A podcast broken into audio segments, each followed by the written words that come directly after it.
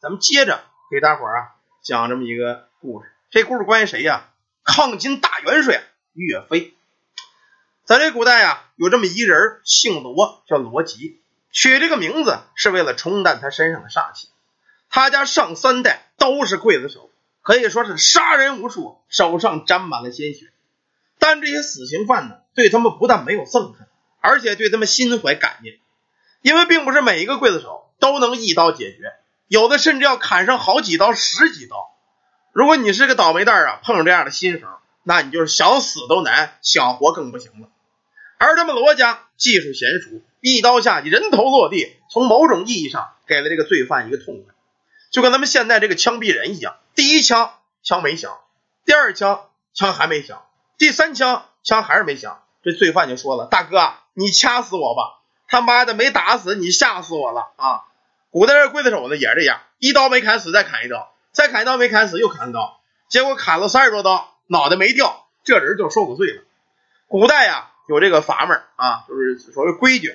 每当家里有这个重刑犯要被砍头的时候，刽子手都送红包，跟现在这大夫一样啊，跟外科大夫一样。外科大夫给你做手术都送红包，那会儿刽子手也送红包，为的是家人图这么一个痛快啊。到了这个罗辑这一代呀，他从小呢受父亲的严苛训练，练的一手好本事，正式接掌家里这把祖传的鬼头刀，已经是个砍头高手。甚至很多时候，这个犯人的头啊已经落了地了，脸上的表情还没变呢，手法可见极快。正所谓被人谓之为神刀，无数犯人都跪求着求这个罗辑来给他们行刑。不过呀，作为一个刽子手世家，他对这行呢禁忌也了解的很深，在碰上冤死的人的时候，都会说这么一句话：“我呀。”奉命行事，有冤请到阎王殿审。我等奉命行事，万物见怪，手起刀落，是人头落地。其实这些人呢，也挺可怜的。一刀下去啊，据说这个鬼头刀啊，不但斩断你的头，还斩断你的灵魂。即使你变成了鬼，也是个无头鬼。传闻这地府啊，不收无头鬼，那些被砍头的人，只能永远的游荡在天地之间，而无法投胎。还有另外一种说法，可以用这个。刽子手他这个性命啊，去换这个犯人的这个全尸啊，可是谁愿意给这犯人换这个全尸去？那不可能啊！一命抵一命，谁给他顶下？那不可能。这个姓罗的呀，常年在刑场之上，手上刀沾满了各种人的鲜血，有江洋大盗，有一时冲动犯下错的，也有一些冤死。只要一来到这个刑场，那些人呢，无不战战兢兢，连哭带嚎。但是行刑官一声令下。午时三刻一到，行刑！鬼头刀是寒光一闪，人头落地，然后收刀站在一旁。旁边看热闹的百姓，哈，刀快！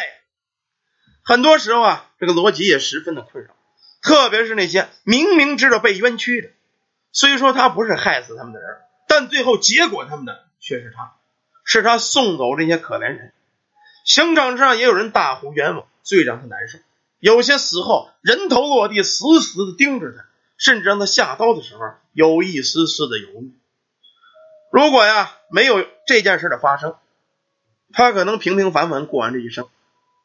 在这罗辑三十岁生日刚过的时候，当时啊有这么一位名将岳飞出兵北伐，一路之上摧枯拉朽，高歌猛进，不少人呢传扬岳将军美名，甚至有一些北方的百姓收拾好行囊都准备回去了。他家呀，原本也是北方人，靖康之战那会儿才来到南方的。在每当逢年过节的时候，都是遥望北方下拜。特别是到了清明的时候，他爹呀也是念叨个不停。不知家乡祖坟的草啊有多高了，现在要有机会回去啊，我得给家里坟除除草啊。这一下，岳飞打了大胜仗，当然他父亲呢也是十分高兴，有望回到自个儿家乡了。于是呢，在家里给岳飞岳将军立了生祠，日夜祭拜。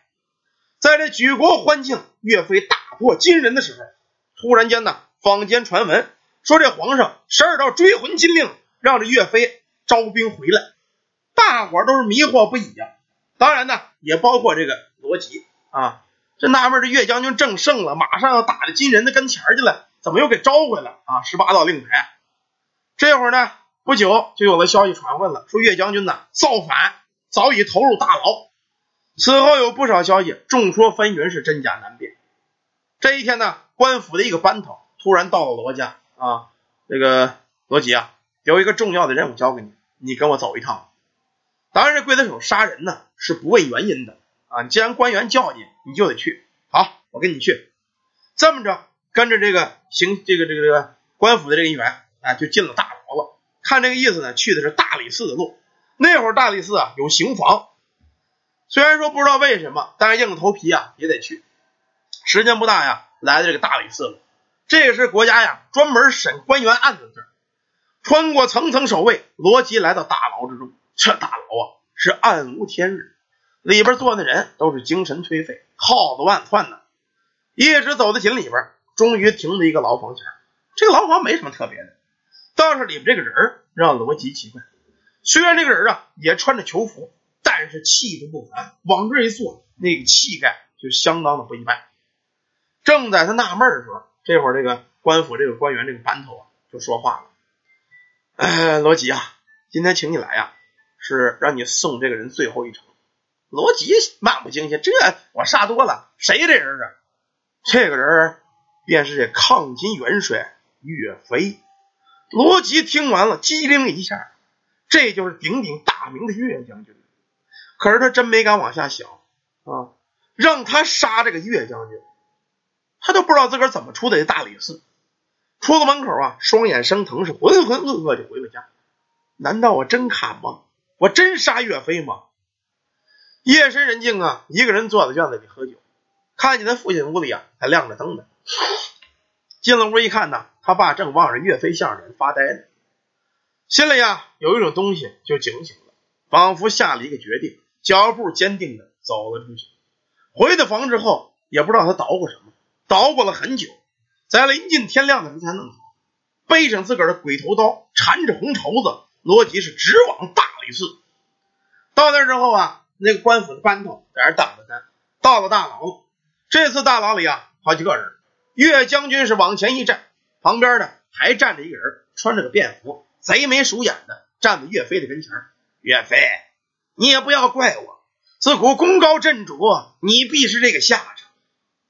这会儿的岳飞看了看，哈哈哈哈 想不到岳飞挣扎商差多年，没有死在金人狗的手里，反死在你这等奸臣的手里。岳飞是相当愤怒，嗨，说什么你也难逃一死。岳飞呀，接旨吧。这个人手里拿出一张圣旨，交到岳飞手里，也没有宣读。岳飞跪倒，接过圣旨看了看，眼泪掉下来。陛下呀，想我岳飞精忠报国，到现在却报国无门，一生征战无数，如此落得下场，罢罢罢！来人呐，行刑吧！这会儿罗辑上前，把这岳飞呀就给抓过来了。眼看呢，推到午门法场，便要斩了。可这会儿，罗辑呢，趴在岳飞耳朵边上，就说了一句话，说的什么呀？岳将军，待会儿啊，我斩你之时，我让你跑，你便跑。岳飞回头看了看这刽子手，背背大刀，刀上缠着红绸子，一把鬼头大刀是油光瓦亮。小伙子个子也挺高，就说了一句话。岳飞点了点头。在这罗辑开始行刑的时候，这次跟每次杀人不同，先用刀背子。啪啪啪！磕了岳飞后脖子三下，大吼了一声：“快走！”举刀唰啦一下就把人头给砍了。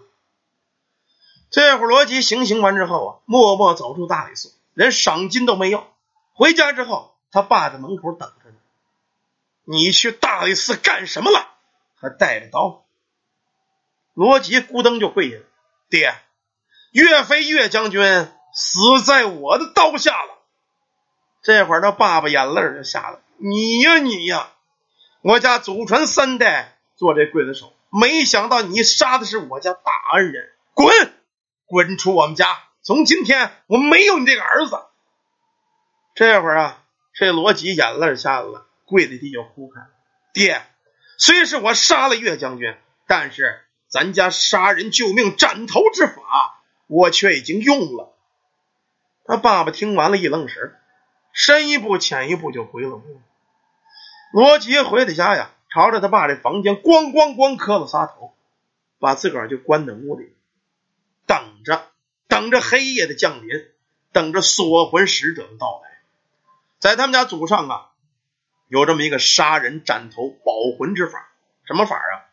你杀人之前呢，用这刀背子在这个被杀的人脖子上磕三下啊，然后你让他跑。